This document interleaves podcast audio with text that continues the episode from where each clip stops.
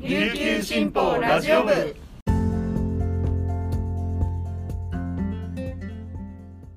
はいたい。皆さんいかがお過ごしですか？今日も琉球新報ラジオ部をお聞きいただきありがとうございます。9月5日火曜日本日のパーソナリティはデジタル推進局の大城典子が担当します。午前10時半現在の那覇の気温は30.7度。天気は晴れとなっています。沖縄地方の近くにあった台風11号は熱帯低気圧に変わって大きな被害もなかったということでほっと一安心なんですが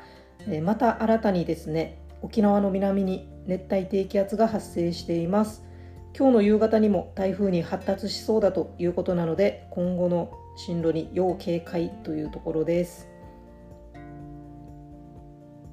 さて皆さんまだワールドカップの話してもいいでしょうか？まだ言うとんかと言わずに、まあ、お付き合いいただければと思うんですが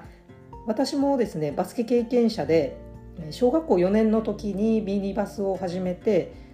多分5年か6年生の時に漫画の「スラムダンクが始まったので本当にドンピシャ世代なんですけれども今回のワールドカップはですねまさにリアルスラムダンクという感じであの本当に見ていて胸が熱くなりました。それぞれの選手のキャラがとっても立っていてで毎試合ですねこのスポットライトを浴びる選手が違う、まあ、もう本当に毎試合主人公がいるっていう感じで本当に見ていてとてもあの楽しい大会でした。で48年ぶりに自力で五輪出場を勝ち取ったというところでもう本当に楽しみなんですが、まあ、注目はですね今回ワールドカップの出場を辞退した NBA プレーヤー八村塁選手がパリ五輪ではメンバーに入るのか否かというところかと思います。で今回ワールドカップでこの日本が躍進したのは、まあ、八村選手が不在だったっていうことが逆にいい効果につながったんじゃないかっていう人も多くてですね、まあ、東京オリンピックの時には八村選手を探してパスをしてしまうっていうちょっと消極的なところがあったんですが、まあ、今回は自分がやるんだっていうこう積極的な姿勢があの見られたのでこうそれがこうチームワークとかこの個々の力の成長につながったんじゃないかなという見方もあのされています。ただですねやっぱり八村塁選手彼が日本代表にいてくれたら間違いなく強力な武器ではあります。なので、まあ、自信をつけた今回の日本代表メンバーとこの八村塁というスタープレーヤーの融合っていうのをもう私はオリンピックの舞台でぜひ見たいなと思っています。そして今ですね日本のバスケ界は間違いなく潮目にあると思います。時代が変わろうとしているっていう感じです。ぜひ B リーグにも皆さん注目して応援してほしいし B リーグの選手たちもこのチャンスに奮起してぜひあの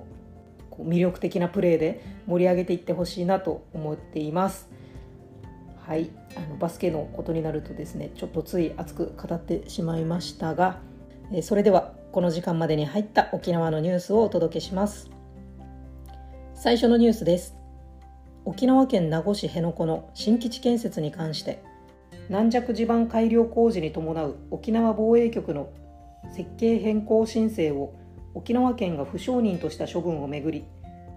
国土交通省が沖縄県へ承認するよう是正の指示を出したことの違法性が争われた訴訟で最高裁は4日午後沖縄県の上告を棄却しました。裁判官5人の全員一致による結論となりました。これで設計変更申請の不承認に関する訴訟2件で沖縄県の敗訴が確定したことになります。これにより県は承認する法的義務を負い対応を迫られます。続いてのニュースです。日本郵便沖縄支社と茶炭長老酒造工場が本の形に梱包された泡盛ブック型泡盛を開発しました。瓶ではなくパウチに入れることで軽量化され持ち運びや発送が気軽にできるようになりました。